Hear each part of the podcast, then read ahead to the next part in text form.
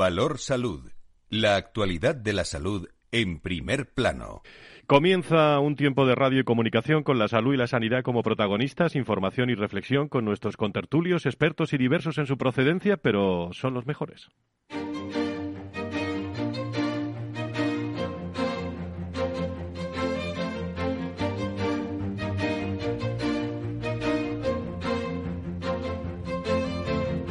Valor Salud es un espacio de actualidad de la salud con todos sus protagonistas, personas y empresas. Con Francisco García Cabello. Las mascarillas hacen un efecto barrera importantísimo, especialmente en la transmisión por gotas o aerosoles, que ha sido un elemento determinante en la lucha contra esta pandemia. La primera vacuna española ya en fase 3. Los resultados de las fases anteriores son muy esperanzadores en la generación de anticuerpos neutralizantes y ahora con 3.000 personas voluntarias lo que va a haber es la seguridad y la tolerabilidad de la vacuna. Desde luego creemos que va a ser la vacuna, va a ser la vacuna, la vacuna europea que estábamos todos esperando. Bueno, ¿en qué quedamos? Con las mascarillas. Sanidad ha anunciado, lo han escuchado en los servicios informativos de Capital Radio, el fin de las mascarillas en exteriores una semana después de que el Congreso prorrogara su obligatoriedad. La decisión se tomará justo una semana después, justo una semana después eh, de que el propio Congreso, como digo, convalidase con polémica el decreto para la prórroga de esa obligatoriedad. Muy buenos días a todos, bienvenidos a esta tertulia, a este programa, a esta información que durante todas las mañanas de los viernes eh, ofrecemos durante una hora con protagonistas sobre el mundo de la salud y la sanidad desde otra perspectiva, desde otra visión.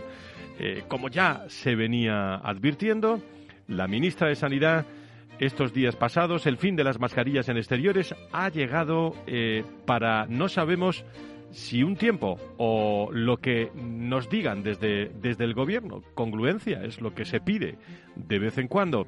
Lo ha anunciado en las últimas horas la ministra. El próximo lunes la propuesta de la retirada de las mascarillas en exteriores se presentará en el Consejo Interterritorial de Salud y el martes irá al Consejo de Ministros. Tan solo una semana después, insisto, de que fuera aprobada el decreto para la prórroga de la obligatoriedad en exteriores en el Congreso. Es una noticia también de, alcance, dado eh, que desde el punto de vista social lo que estamos acostumbrados a salir a la calle con esas mascarillas. Bueno, pues a partir de la próxima semana, noticia en un momento en el que España a estas horas ha superado los 94.000 fallecimientos ya, ¿eh? amigos y amigas consignados desde el inicio de la pandemia en pleno descenso de la curva de la sexta ola en un día en el que la incidencia ha bajado 144 puntos hasta los 2.420 casos, con 74.368 nuevos positivos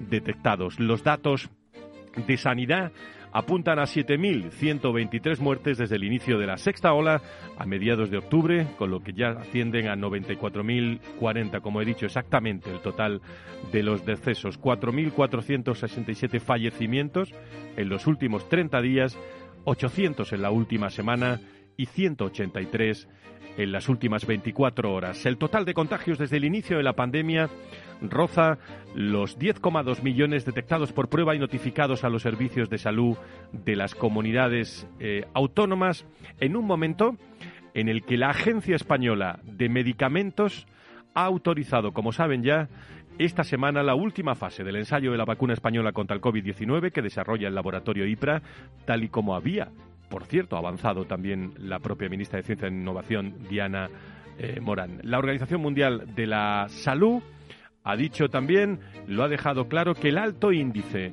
de población vacunada e infectada, la menor severidad de la variante Omicron y la estacionalidad han proporcionado a Europa la posibilidad, atención, de controlar la pandemia del coronavirus. En todo el mundo, los casos de COVID-19 desde el inicio de la pandemia ascienden a 384 millones y las muertes superan ya los 5,6 eh, millones de, de personas. En un día, precisamente, este 4 viernes de febrero, en el que conmemoramos el Día Mundial contra el Cáncer, promovido por la Organización Mundial de la Salud, el Centro Internacional de Investigaciones sobre el Cáncer y la Unión Internacional contra el Cáncer. Aproximadamente se estima miren ustedes estos datos, que uno de cada dos hombres, uno de cada dos hombres y una de cada tres mujeres tendrá cáncer en algún momento de su vida. Cada año se diagnostican en el mundo más de 14 millones de casos nuevos y la enfermedad provoca 9,6 millones de muertes al año. Con estas cifras es muy probable. Eh, bueno, Dios no lo quiera, que, nosotros mismos también o alguien de, la familia tenga cáncer en algún momento en sus vidas, amigos, familiares. Eh, existen muchos tipos de cáncer ¿eh? que una persona puede desarrollar debido a causas múltiples, pero la prevención, los factores de riesgo que sí podemos controlar, ya saben ustedes los de siempre. Consumo de alcohol, eh, tabaco y drogas, alimentación y dieta, actividad y ejercicio físico, radiaciones o exposición a sustancias cancerígenas y determinadas infecciones. Son los factores de riesgo. Vamos a hablar también del dolor que se produce o que le produce a los enfermos de cáncer este Día Mundial contra el Cáncer, con, eh, con protagonistas en este, en este programa. Y como siempre, dando los buenos días a las 10 y 11, 9 y 11. Hoy nos dan los buenos días desde la gerencia del Hospital Clínico San Carlos y como presidente también de de Sedisa, de la Sociedad Española de Directivos de la Salud, José Soto. Buenos días, José. Buenos días. Soy José Soto Bonel presidente de la Sociedad Española de Directivos de la Salud, SEDISA. Nuestro objetivo es la profesionalización de los directivos de la salud y la gestión sanitaria para mejorar la sanidad. Hoy quiero reconocer, junto a todos los profesionales de la salud, la gran labor que cada día desempeñan los directivos por la salud de los pacientes y de los ciudadanos. Desde sus diferentes posiciones y responsabilidades, todos trabajan día a día para que la sanidad sea mejor y es que la gestión también salva vidas. Gracias a José Soto y a Sedisa también por estar con nosotros que se incorporan a este programa Valor Salud. Muchos directivos de la salud nos esperan a lo largo de las próximas semanas. Sin más dilación, 10 y 12, 9 y 12 hasta las 11 con todos ustedes.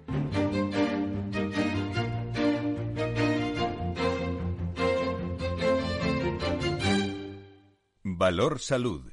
La actualidad de la salud en primer plano. Saludo hasta hora de la mañana a Fernando Mugarza, director de desarrollo del IDIS. Eh, querido doctor, ¿cómo estamos? Muy buenos días. Cuéntamente, Fran.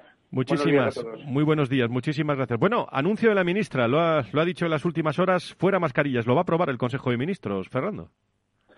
Bueno, pues eh, quiero decir que eh, lo podrá aprobar el Consejo de Ministros, pero lo que sí que es cierto es que las medidas de prevención primaria, como es la mascarilla, especialmente en interiores, eh, bueno, todos los epidemiólogos y los expertos están diciendo que es, que es importante, ¿no? Eh, las cifras ahí están y yo creo que tenemos que ser prudentes todavía, especialmente porque estamos también en plena en pleno momento, ¿no? De eclosión de gripe, ¿no? Por lo tanto, yo creo que por lo menos en interiores eh, además de la mascarilla, la aireación, el lavado de manos y, por supuesto, pues la distancia, yo creo que sigue siendo importante, ¿no? Y si y si legalmente, pues resulta que que se elimina la mascarilla, por lo menos ah, tenemos que apelar a la responsabilidad individual de cada, de cada uno, ¿no? Y en cada sitio que se encuentre en cada momento. Yo desde luego la voy a seguir llevando en interiores, lo tengo claro. Claro, eso es lo que va, lo que va a ocurrir, ¿no, Fernando? Que, bueno, por mucha eh, decisión técnica o si me permiten política, eh, socialmente se va, se va a notar. Y hay por un lado incongruencia a la hora de tomar las, las, las decisiones a tenor de las últimas y por otro lado, eh, aunque hay ganas, eh, pero no se sabe si es el momento, ¿no? aquí va a ocurrir que unos la van a llevar, otros no la vamos a llevar, en fin, va a haber de todo, ¿no? Bueno, yo, yo ahí sí que me, me, me, arrogo a las palabras de la Organización Mundial de la Salud, ¿no? Veía precisamente, creo que fue ayer, ¿no? Declaraciones desde la OMS donde se apelaba precisamente a lo que estamos eh, recordando desde, desde hace ya tiempo, ¿no? A la responsabilidad individual y además pensando que el virus sigue conviviendo con nosotros, que estamos en una época de invierno, que por lo tanto se va a producir o se está produciendo la convivencia de los virus, el del catarro, el de la gripe, en este caso el de la COVID-19, ¿no? En las enfermedades respiratorias, en definitiva, fundamentalmente víricas, y por lo tanto tenemos que, bueno, pues por lo menos poner las medidas de prevención primaria que todos conocemos y que acabo de referir, ¿no? Y por otro lado, resaltar y recalcar la importancia de la vacunación, ¿no? En las edades que, correspondan con las dosis que correspondan. Esto es muy importante. Hemos alcanzado unas altísimas, unas muy buenas tasas de vacunación, ¿no? Pero también es verdad que desde las administraciones tendrán que plantearnos la estrategia a posteriori, ¿no? Porque ahora abrimos una etapa probablemente nos vamos encaminando hacia la primavera y el verano, que serán, me imagino, pues eh, épocas del año en el que disminuirá la incidencia y la prevalencia. Pero lo que sí que es cierto es que deberíamos de tener ya una estrategia prevista de qué es lo que vamos a hacer de cara al otoño y invierno próximos, ¿no? Si vamos a tener que vacunarnos con una nueva dosis, cómo va a ser, en fin, todo ese tipo de cosas que yo creo que es lo que da tranquilidad y certidumbre en definitiva a la población, ¿no? A la ciudadanía. Vamos a dar unos datos que luego Antonio Burgueño nos va a desglosar eh, en exclusiva en este programa que se van a, escuchar durante toda durante toda la semana. Y es que la atención primaria Fernando lo va lo va a lanzar el proyecto Venturi eh, y nos lo va a comentar en este programa Antonio Burgueño. Una atención primaria que hablamos mucho que ha tratado durante la pandemia. Son datos que aportamos y argumentamos en unos minutos, eh, más que nunca, 125 millones de consultas COVID. Y aún así, aún así, casi 100 millones no COVID han dejado de, realizarse. Yo creo que es un dato muy relevante. ¿eh? Sí, la verdad es que eh, también desde estos micrófonos hemos dado y hemos felicitado ¿no? pues a, los responsables del, del, proyecto Venturi, ¿no? que la verdad es que están haciendo una tarea pues muy importante porque para solucionar un problema lo primero que tienes que hacer es identificarlo y reconocerlo, ¿no? Eh, quiero decir que identificarlo y reconocerlo no significa eh, nada negativo, sino más bien todo, todo positivo, en el sentido de que una vez que lo identificas y lo reconoces, pues puedes poner medidas y, tratar de solucionarlo. ¿no? Lo que sí que es cierto es que hemos dicho también desde estos micrófonos que no, no todo es COVID, que las patologías no COVID siguen, siguen ahí, quiero decir, y las personas las seguimos padeciendo y los pacientes crónicos ahí están, ¿no? Y desde luego yo siempre soy de la opinión de que la enfermedad no admite esperas, especialmente determinadas patologías que tienen un cuadro y un perfil de gravedad, de, de mayor gravedad, ¿no?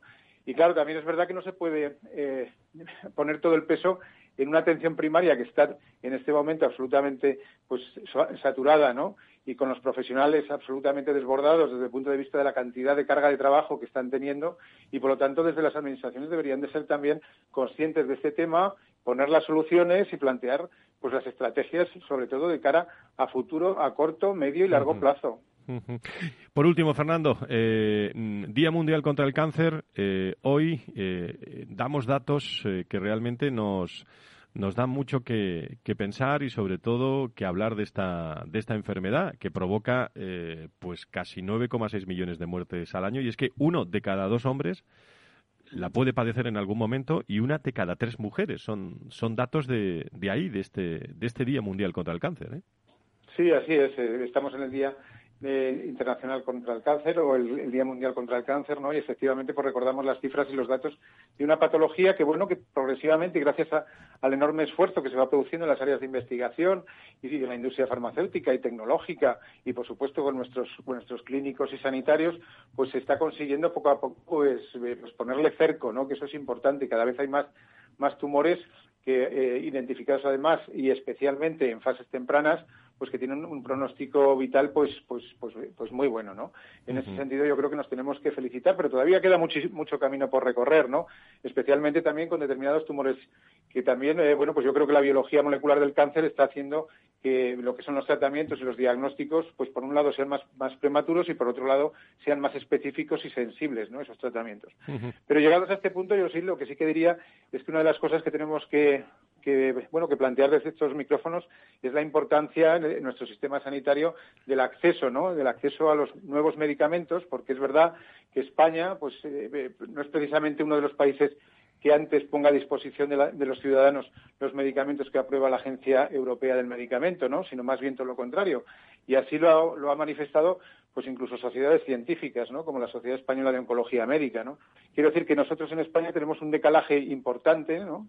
Creo que son de media pues algo así como 400 y pico días, no sé si son 400 o 450 días, desde que eh, el medicamento se ha aprobado por las autoridades sanitarias europeas hasta que en definitiva está disponible ya para su uso por parte de los profesionales y administrado lógicamente a los pacientes, ¿no? Y ese tema es un aspecto también, pues que hay que decirlo, pues porque cuando se dice es cuando se identifica el problema y cuando hay que ponerle solución, plantear estrategias y desde luego pues acortar esos periodos de tiempo y parecernos a otros países de nuestro entorno como puede ser Alemania.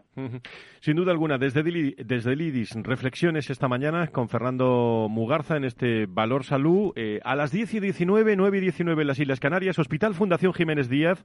Eh, hablamos con su, director médico, doctor Sor, eh, Jorge Sor. Muy buenos días, bienvenido. Buenos días. Muchísimas gracias por estar con nosotros. Sé que se tiene que incorporar a un comité rápidamente. Le, soy breve. ¿Cómo se está viviendo el COVID en, su hospital, eh, doctor, en estos momentos, a esta hora? Bueno, en estos momentos la verdad es que estamos eh, bastante mejor que lo que estábamos semanas atrás. La, realidad es que la presión en la urgencia ha disminuido mucho con respecto a, las Navidades, que fue, fue una explosión eh, de pacientes con sintomatología leve, pero que al final había había que valorar en muchas ocasiones. Y, es, verdad que la presión hospitalaria, el número de camas ocupadas, ha bajado mucho esta, esta última semana, tanto en planta convencional como en unidades de cuidados críticos. Las previsiones son buenas, por tanto, ¿no? En las próximas semanas. Sí, completamente. Eh, si, si, observamos cómo está yendo la evolución de las dos últimas semanas, eh, cada día disminuye un poquito más el, número de pacientes que tenemos con COVID. Eh, eso es porque el número de ingresos que está siendo menor y las altas están siendo mayores. Así que poco a poco está disminuyendo claramente. Eh, déjeme que le pregunte por eh, la actualidad, pero eh, médica, doctor, o, de la medicina, porque se acaba de anunciar también que el Consejo de Ministros va a eliminar las mascarillas. desde el punto de vista técnico, ¿qué opinión tiene el subdirector de médico del Hospital Fundación Jiménez Díaz? Bueno, yo creo que las medidas de prevención primaria son las que, junto con la vacunación, han demostrado eh, la disminución de la transmisibilidad de la enfermedad. Eh, yo creo que las mascarillas eh, en interiores donde no se puede mantener la distancia de seguridad pues son, son necesarias. es verdad que al aire libre y mientras se pueda mantener la distancia de seguridad necesaria y, no haya sitios de aglomeración, pues no veo necesario que se tuviera que tener la mascarilla, ¿no? entonces, bueno, pues ya te digo, lo que ha demostrado eh, durante estos dos años ya de pandemia que, ha demostrado el, bajar en la incidencia acumulada ha sido, bueno, y la gravedad de los ingresos, la, eh, la vacunación, pero desde luego las medidas como la mascarilla, alcohol gel, eh, mantener la distancia de seguridad son claves en espacios cerrados. Ya te digo que en espacios abiertos probablemente si mantienes eh, la distancia de seguridad y no hay aglomeraciones, pues probablemente no sea necesario. A las 10 y 22, conexión directa con la Fundación Jiménez Díaz. No sé si el doctor Mugarza, Fernando, tiene alguna reflexión para, para nuestro invitado o alguna, o alguna pregunta. Eh, Fernando, adelante. Sí, algo, eh, algo muy, muy práctico. Hola, buenos días. Primero, bueno, pues enfatizar ¿no? la labor que estáis haciendo extraordinaria, ¿no? no solamente ahora, sino desde desde el principio de la pandemia y antes, ¿no? Y recordando el tema de que no solamente recibís eh, pacientes COVID, sino también no COVID, ¿no? Pero mi pregunta estaría relacionada un poco con la, con la gestión del tránsito de personas, ¿no? Desde el punto de vista de la urgencia y desde el punto de vista de la, de la hospitalización. ¿Cómo desarrolláis ese tránsito de personas, de pacientes bueno, que por lo menos eh, eh, declaran que son COVID positivos y los que no lo son. Y desde el punto de vista de la hospitalización, los acompañamientos, ¿no? Los acompañamientos, si puede, si puede acompañar a alguna persona al paciente en la hospitalización o, tenéis algunas medidas eh, diferenciadas. Claro. Sí, nosotros desde hace ya tiempo, desde hace, bueno, desde el principio, evidentemente, hay circuitos separados tanto para el paciente que tiene COVID o sospecha de COVID como para el paciente que no lo tiene en las urgencias y en la hospitalización, eh, pues para seguir tratando a todos los pacientes eh, como tenemos que hacer, ¿no? No solo los COVID, ¿no? En la primera ola, sino que si venía un infarto, un ictus, pues teníamos que seguir dándole una respuesta, ¿no? Luego, según fue evolucionando, pues nuestros mecanismos, nuestros circuitos, pues fueron yendo más finos, ¿no? Hasta tal punto que, bueno, eh, el último gran hito probablemente fue el separar perfectamente los pacientes que venían única y exclusivamente para hacer eh, una PCR o un antígeno eh, porque habían tenido un contacto. Esto, esto que se empezó a hacer en la Comunidad de Madrid, pues previo a la Navidad, nosotros llevábamos ya un año desarrollándolo, ¿no? Habíamos hecho no solo en la Fundación Jiménez Díaz, sino en el resto de los hospitales de, Quirón Salud ya habíamos hecho un circuito paralelo para todos aquellos pacientes que estaban asintomáticos pero que tenían un, un contacto de riesgo, el hacerles una prueba para que eh, no tuvieran que interferir en la atención del resto de las urgencias. ¿no? En cuanto a, las, reglas de acompañamiento, bueno, pues siguiendo las reglas que ha marcado la Comunidad de Madrid, eh, eh, hemos tenido que cerrar en algunos momentos el acompañamiento en todos aquellos pacientes que, han sido vulnerables, les hemos dejado tal, pero claro, la tecnología ahí nos ayuda mucho, entonces podemos utilizar herramientas digitales. Formamos las eh, Smart Room, eh, ya tenemos más de 400 habitaciones de Smart Room. Esto consiste en una, en una tablet. Esta tablet le permite al paciente hacer una videollamada directamente con sus familiares y no solo con los familiares, sino con el equipo de enfermería y el equipo médico. maravilla. De tal manera que, claro, cuando un paciente ingresa, pues puede a través de la Smart Room hablar en cualquier momento con su familiar. Incluso a través de Smart Room te permite ver la trayectoria clínica que vas a llevar en el hospital. Es decir, pues sabes que al día siguiente te tengo que hacer una analítica, una prueba determinada, sabes los tiempos más o menos que se van a llevar en los próximos días y esa información no solo la sabe el paciente, sino la persona con la que quiera compartir. Es decir, que también lo conoce el familiar que aunque no pueda ir al hospital, conoce en todo momento la trayectoria que va a llevar el paciente. Con lo cual, bueno, pues la verdad es que eh, el COVID ha, despertado el que podamos desarrollar eh, herramientas digitales eh, potentes y mejorar la trayectoria clínica del paciente, claro. Muy bien. doctor, doctor Schott, subdirector médico del Hospital Fundación Jiménez Díaz. Están todos ustedes bien, los médicos en plena forma, ¿no? Forma. Muy bien. Pues muchísimas gracias y mucho ánimo también, que, están ustedes ahí en primer plano y sobre todo dándolo, dándolo todo. Nos acordamos de, de todos los futuros médicos que hicieron la prueba, Fernando, de, de MIR eh, la, semana, la semana pasada y que, y que salen al, iba a decir al mercado, eh, salen eh, a, a ejercer realmente una profesión muy vocacional que en estos momentos pues muchas veces sufre pues de esa ansiedad y ese estrés porque pues han tenido que trabajar mucho. Esa es la esa es la pura la pura realidad. Doctor, muchísimas gracias. Un abrazo a todos los hombres y mujeres de la Fundación Jiménez Díaz. Gracias. Muchas gracias. Muchas gracias. Fernando, ¿algo más que, añadir esta mañana? No, eh, con lo que acabas de comentar, ¿no? Qué importante es lo de la prueba MIR, ¿no? Se han presentado mm. más de 10.000, me parece, candidatos, ¿no? Es importante que formemos a, nuestros nuevos médicos ¿no? en número suficiente porque acordémonos que, dentro de los próximos años se va a haber una bueno va a haber una jubilación yo creo que importante de, profesionales sanitarios y escasez de talento y exactamente y vamos a tener un poquito de escasez de talento por lo mm. tanto qué importante es ¿no? que se formen nuestros médicos y que los tengamos disponibles para seguir manteniendo pues un sistema nacional de salud un sistema sanitario de titularidad pública y privada pues de los niveles que tenemos por lo menos hasta ahora. Desde el IDIS, eh, querido Fernando, eh, querido doctor, muy buenos días, cuídese mucho, un abrazo muy fuerte. Muy buenos días y buen fin de semana. Un abrazo. Gracias. Buen fin de semana. En unos eh, segundos me está esperando también la doctora Concepción Pérez, jefe de la unidad del dolor del Hospital de la Princesa de Madrid. Hablamos de, del dolor y el cáncer y Beatriz Domínguez, directora de la Organización Nacional de Trasplantes. No se vayan aquí en Valor Salud.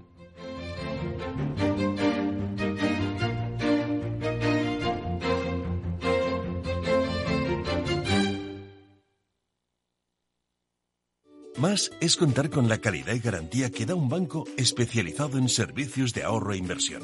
Mucho más es además poder domiciliar tu nómina y tus pagos, disponer de tarjeta en tu cartera o en tu móvil y realizar cómodamente transferencias nacionales e internacionales. Todo desde la misma cuenta. En Renta 4 Banco queremos ofrecerte mucho más. Por eso evolucionamos, para que no tengas que elegir. Más especialista, más para todos. Renta 4 Banco. ¿Quieres más? Frente a los impagos, vitamina D, la fórmula de información empresarial exclusiva de Informa para minimizar los riesgos y facilitar la toma de decisiones. Descubre Data Powered by Informa, la solución perfecta para tu negocio. Consulta al especialista en Informa.es.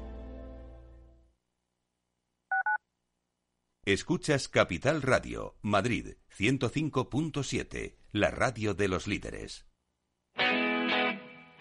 Todos los lunes de 11 a 12 de la mañana en Capital Radio tienes una cita con Rock and Talent. Un programa diferente que combina el talento con las canciones de rock más inspiradoras. De la mano de Paloma Orozco conocerás gente emprendedora, las startups más novedosas y las ideas más originales del mundo de la gestión. Rock and Talent. Los lunes nunca fueron tan sorprendentes.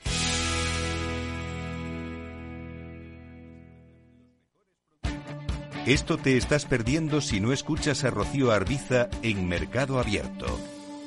Margarita Rivas, broker y escritora. El mercado no es más que el cómputo de, un montón de emociones. Mercado Abierto con Rocío Arbiza.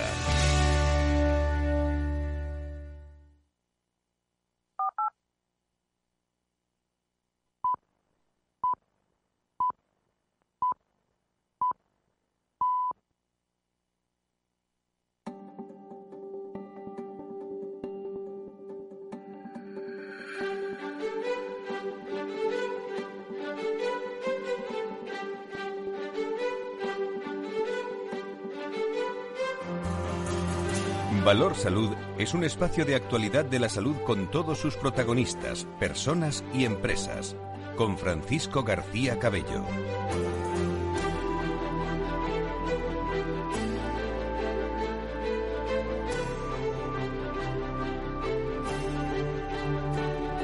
Diez y media, nueve y media las Islas Canarias en directo. Salud y sanidad. Eh, aquí contado de otra forma.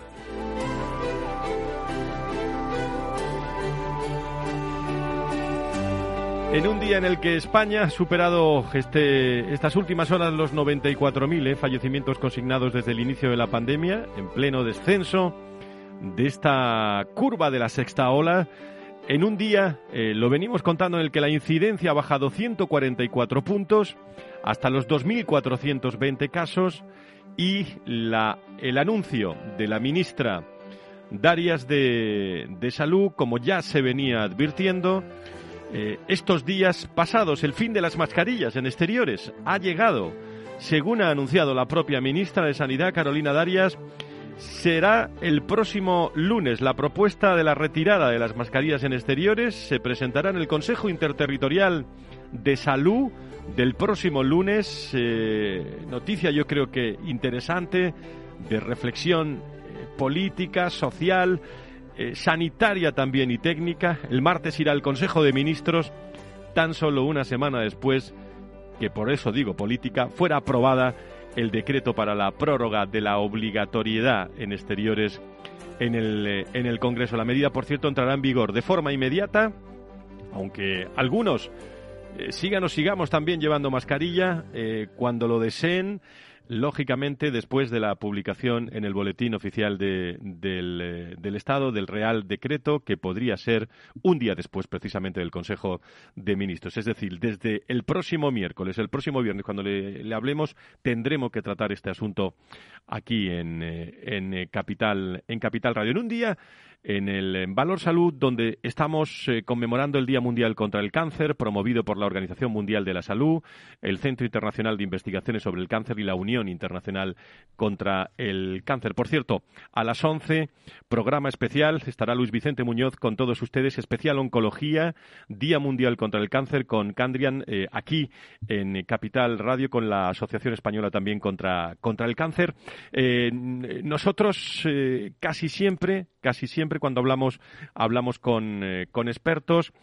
Eh, y, cuando hablamos del cáncer, eh, se estima que más del 75% de los pacientes con cáncer viven con, con dolor. Esta cifra ha ido aumentando en los últimos años debido a las mayores tasas de supervivencia que permiten los nuevos tratamientos oncológicos y este dolor, que puede ser incluso crónico, hoy nos fijamos en eso en el Día Mundial, son los propios analgésicos orales. Actualmente los pacientes cuentan eh, con otros recursos a su alcance con los que reducir ese dolor y mejorar su calidad de vida. De eso queremos hablar con la eh, doctora eh, Pérez, eh, Concepción Pérez, jefa de la unidad del dolor del Hospital de la Princesa de Madrid. Doctora, Hospital de la Princesa de Madrid, muy buenos días.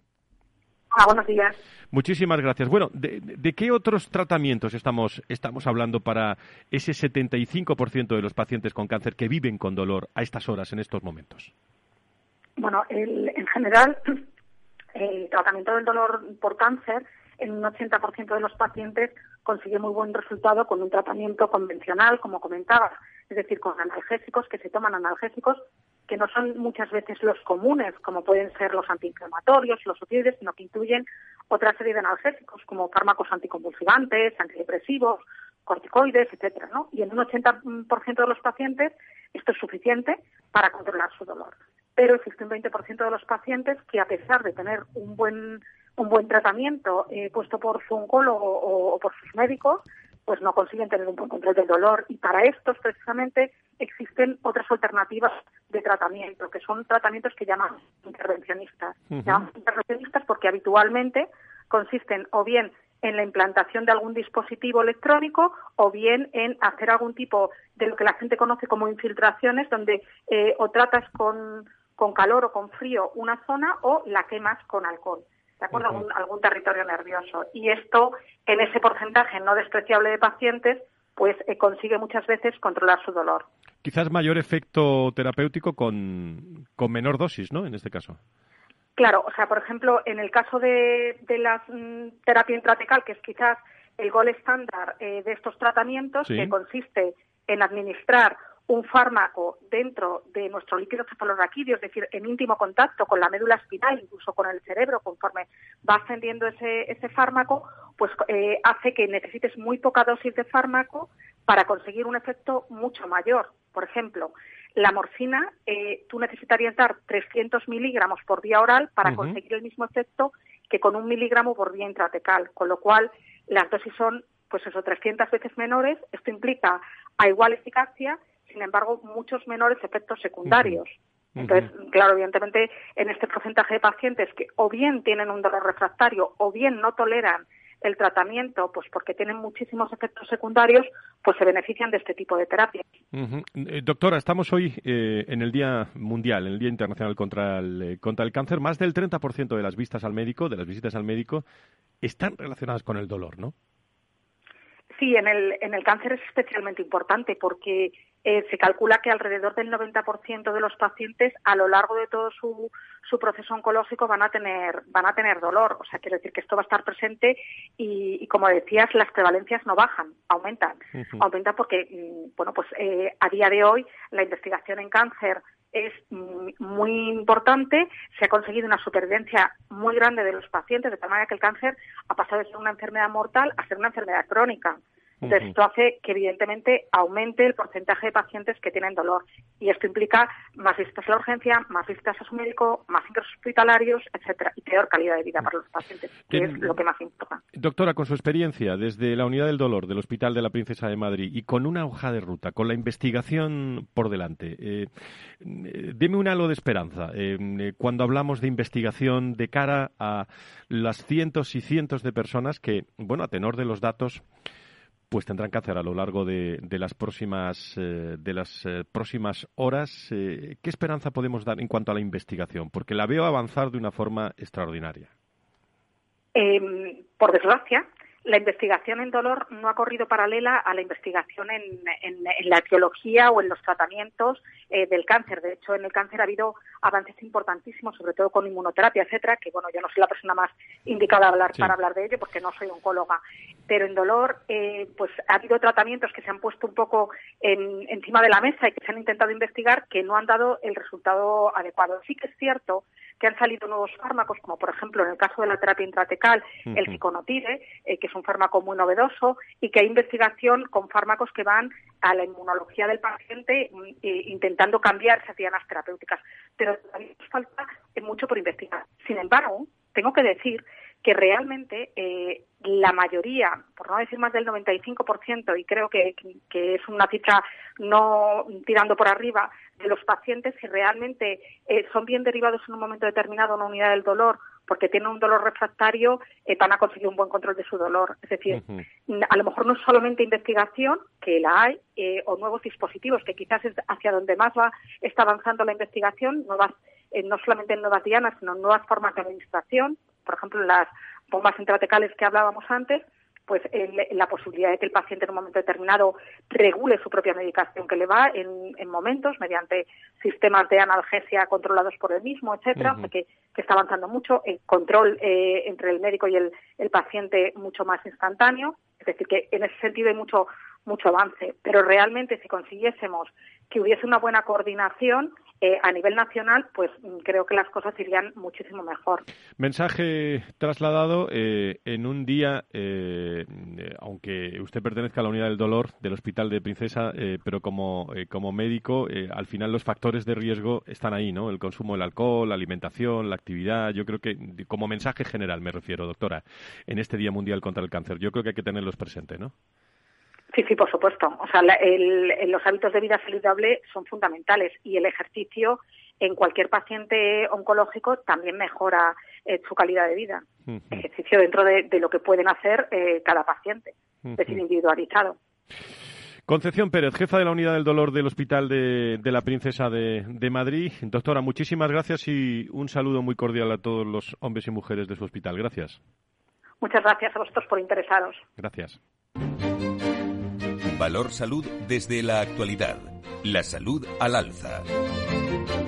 Y uno de los aspectos que se recupera en 2021 del impacto del COVID es el programa de donación y trasplantes, eh, una pandemia que, como sabe, ha puesto en jaque a todas las áreas de nuestra sociedad, pero que también ha permitido, eh, bueno, mostrar la robustez, eh, diría, de España en el ámbito de, donación. Los datos, las acciones están ahí en primer plano y el trasplante.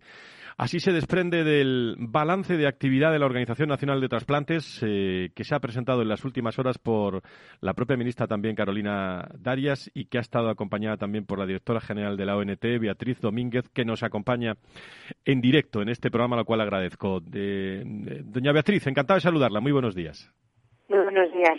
Muchísimas gracias. Bueno, mm, eh, el COVID eh, se va recuperando, nos vamos recuperando, eh, pero habéis estado ahí en primer plano, sobre todo dándolo todo, ¿no? hablando de donación y trasplantes y, y, sobre todo pensando en muchas familias y dando muchas oportunidades a la vida, ¿no?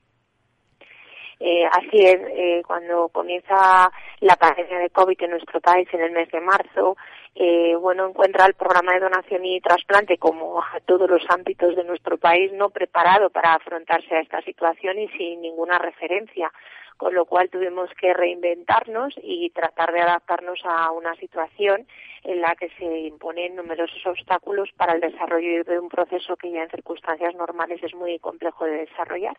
Y la verdad es que, bueno, la primera ola tuvo un impacto muy importante en nuestro programa.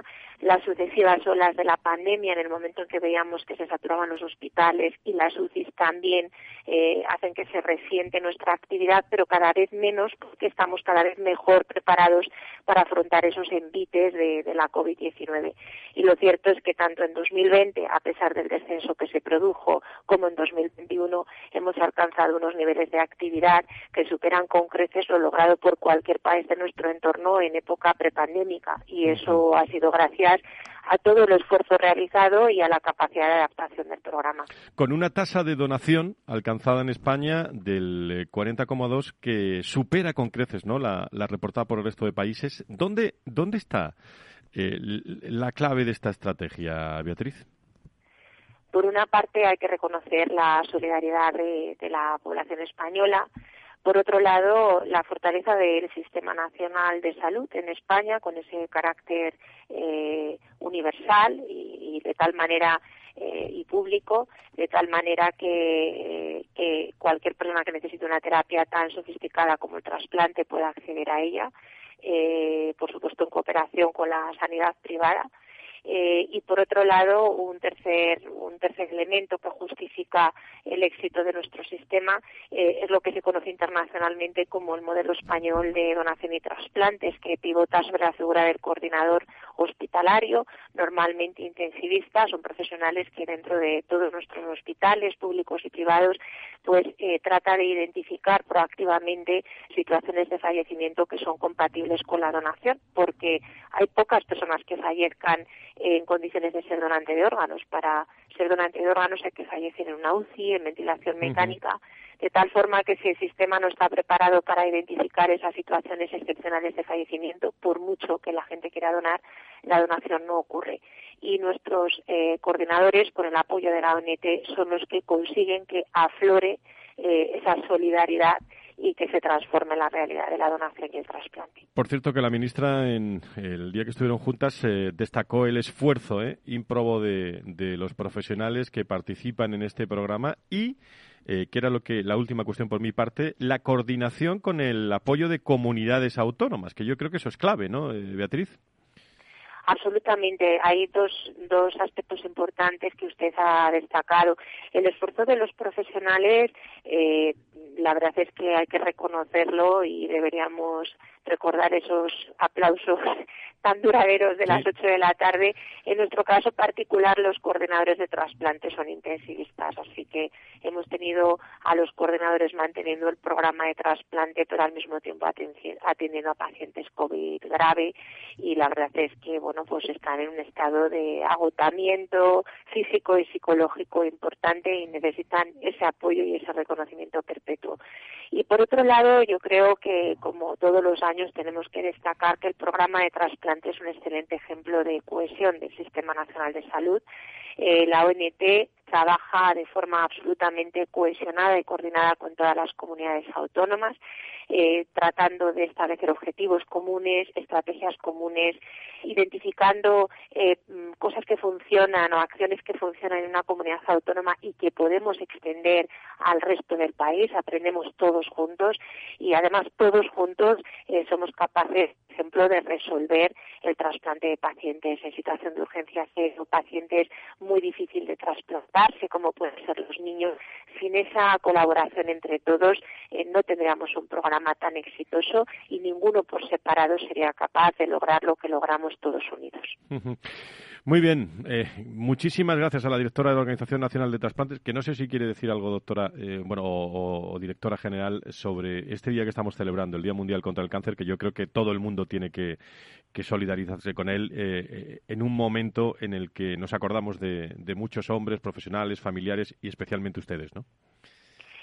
Sí, por nuestra parte decir que trasplante también eh, tiene un papel en el tratamiento de distintos tipos de, patologías tumorales, de cánceres. Aprovecho para hacer una llamada, sobre todo a los jóvenes, eh, a que se plantee la donación de médula ósea y se registren como donantes de médula ósea, porque pueden constituirse la única oportunidad para pacientes que en cualquier lugar del mundo necesitan un trasplante de médula para el tratamiento de normalmente cánceres de la sangre, leucemias, linfomas, eh, y que no tienen en su entorno a un donante compatible. O sea que mi llamada a los que nos estén escuchando a considerarse, eh, considerar registrarse como donantes de médula ósea y también el trasplante de órganos, como por ejemplo el trasplante hepático, eh, es una solución para el tratamiento de mm, determinados cánceres, de lo que llamamos el hepatocarcinoma, el cáncer de hígado. Eh, es una, una, una, forma de ayudar a estos pacientes. Y luego otras terapias celulares, las ahora conocidas como CAR-T, realmente son células, son células humanas modificadas genéticamente para transformarlas en superdestructoras de mm, células cancerosas. Eh, es decir, que el trasplante tiene un espacio en el tratamiento del cáncer donde se ha avanzado eh, extraordinariamente, como decía eh, la, participante anterior, y la verdad es que en este Día de, Mundial del Cáncer, por nuestra parte, sumarnos a que seguimos, sigamos entre todos participando desde nuestro ámbito a través de la donación y el trasplante para dar también una oportunidad de tratamiento a estos pacientes. Muy bien, Beatriz Domínguez, directora de Organización Nacional de Trasplantes. Muchísimas gracias por estar con nosotros, como siempre. Gracias, muy buenos días. Gracias a ustedes. Muchas gracias. Bueno, en un momento en el que enseguida nos va a dar datos eh, Antonio Burgueño de ese proyecto Venturi y los datos sobre patologías, sobre eh, bueno todo lo que lo que el COVID eh, iba a decir arrinconado, eh, pero propio de la enfermedad por la urgencia y, vamos a ver si por otras cosas. Enseguida le pregunto a Antonio Burgueño. En un momento en el que, no sé si sabían ustedes que la artrosis eh, afecta al 80% de la población a partir de los 50, 50 años. Es una edad también esta que hay que tener en cuenta. Aunque no es la única causa, es el, el principal motivo para la sustitución articular cada vez más frecuente, especialmente en rodilla y en cadera. Eh, nos lo cuentan también desde el Hospital HF eh, Universitario Moncloa, HLA Universitario Moncloa, es el primer centro privado en disponer del asistente de cirugía robótica Rosa, así se, se llama, para abordar estas intervenciones con la máxima precisión, menor tiempo de ejecución y mayor eh, seguridad y menor, y menor sangrado. Rosa permite también adecuar las prótesis a las necesidades del paciente y planificar la intervención con imágenes en 3D. Siempre eh, pensando en usted, HL Hospitales, citas al 91 758 11 96, que no se nos olvide aquí en Valor Salud. Nos vamos a la tertulia final. La salud al alza. Valor Salud.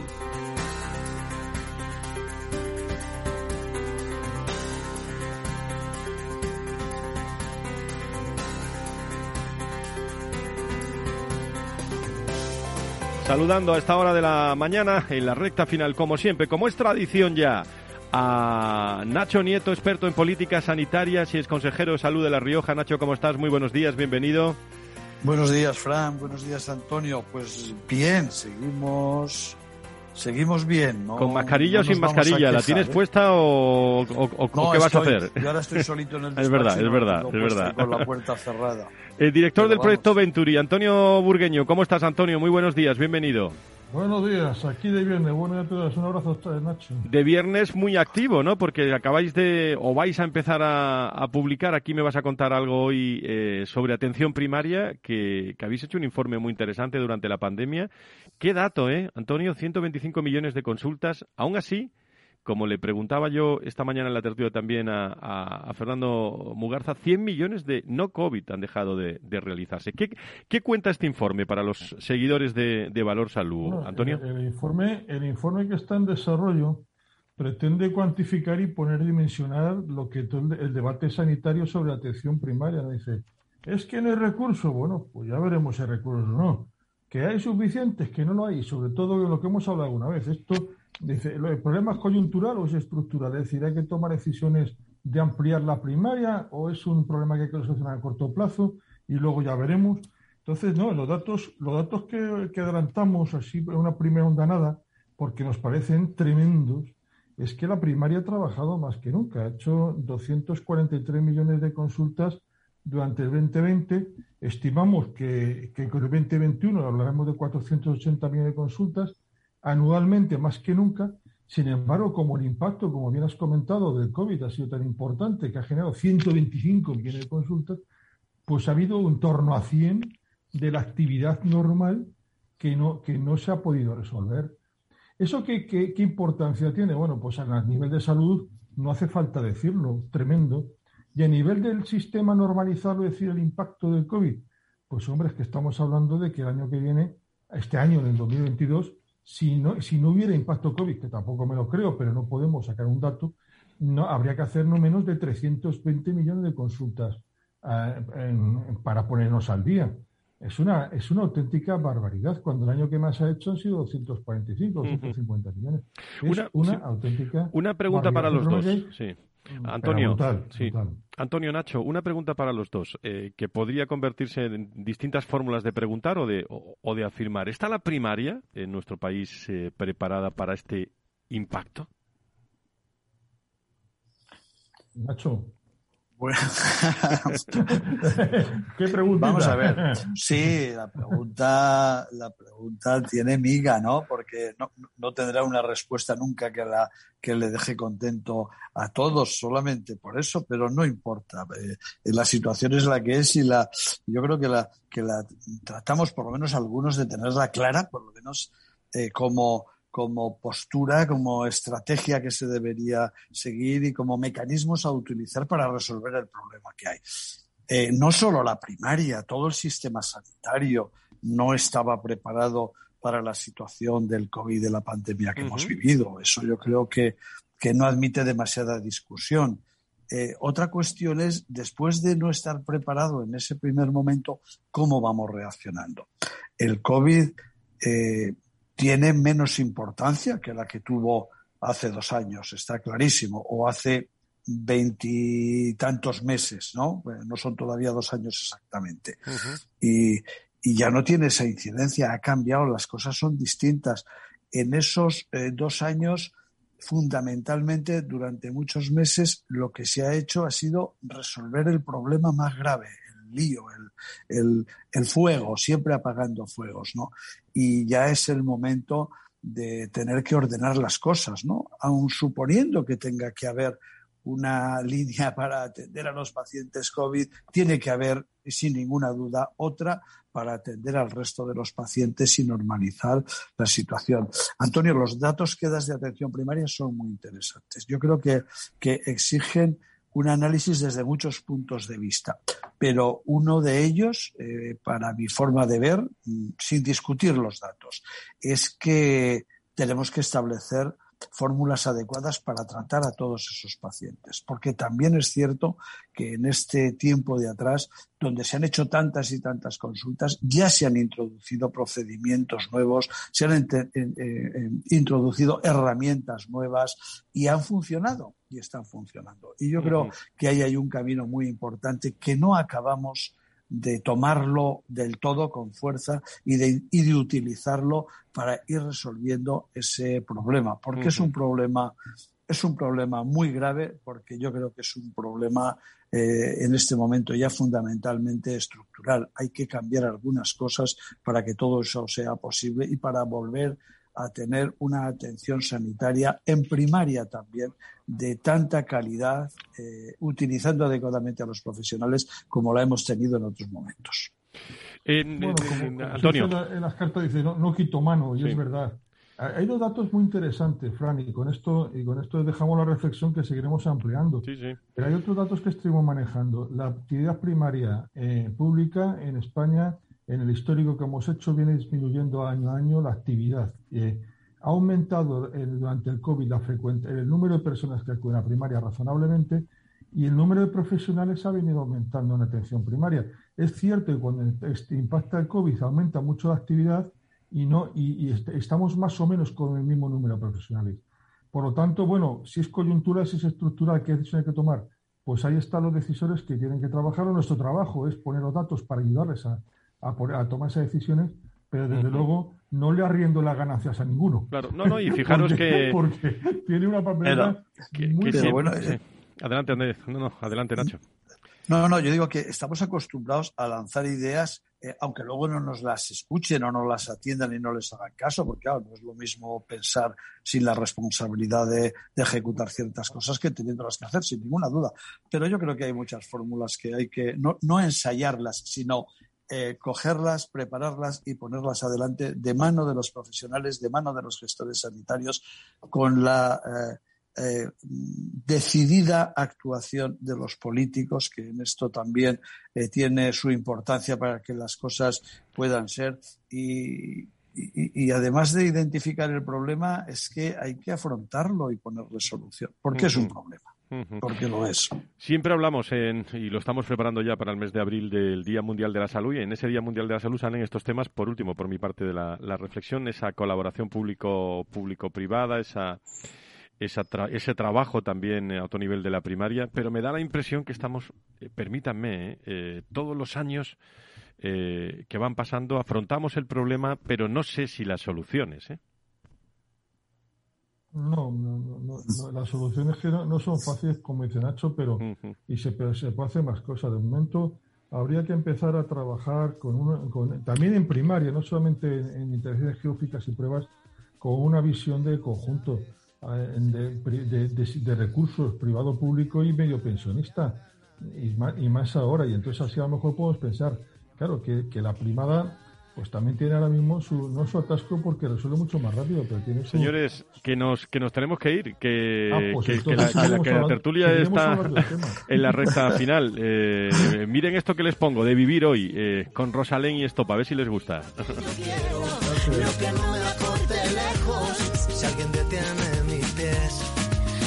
Nacho, muchas gracias, Antonio. Nos escuchamos el próximo viernes. Mucho que hablar en salud y sanidad. Gracias, muy buenos días. Ahí se, quedan las cositas, seguiremos hablando. Seguiremos el viernes, eh, con más tiempo seguro. Un abrazo muy fuerte, cuídense, ¿eh? con o sin mascarillas, como quieran, cuídense. Un ¿eh? abrazo, adiós, adiós. De semana. De momento con mascarilla. Eso es, eso es. El viernes más salud y sanidad aquí en eh, Capital Radio. Se quedan ahora con un especial oncología en el Día Mundial contra, contra el Cáncer. Un abrazo muy fuerte a todos. Buena semana. El lunes en, Recursos Humanos nos vemos. Adiós. Pero sabes, he aprendido tanto, tanto Valor Salud. La actualidad de la salud en primer plano todas las semanas con sus personas y empresas. En Capital Radio, con Francisco García Cabello. Ser una empresa Red Infinity es disfrutar de la mejor conexión de fibra, es tener voz y datos ilimitados, es contar con centralita virtual para no fallar nunca. Porque nada puede parar tu empresa, con Red Infinity disfruta de todo eso y mucho más, ahora con un 30% de descuento. Llama gratis al 1500. Vodafone Business. Together we can. En Correos sumamos un nuevo servicio para tu empresa. Correos Frío. Ahora puedes enviar productos farmacéuticos, alimentos frescos o cualquier mercancía a temperatura totalmente controlada. Sabrás exactamente a qué grado se encuentra tu producto en cada momento. Podrás mantener la temperatura elegida hasta 5 días. Y recibirás alertas de cualquier variación en la cadena de frío. Cuenta con el mejor socio logístico para tus envíos en frío. Correos Frío. El nuevo transporte a temperatura controlada de correos.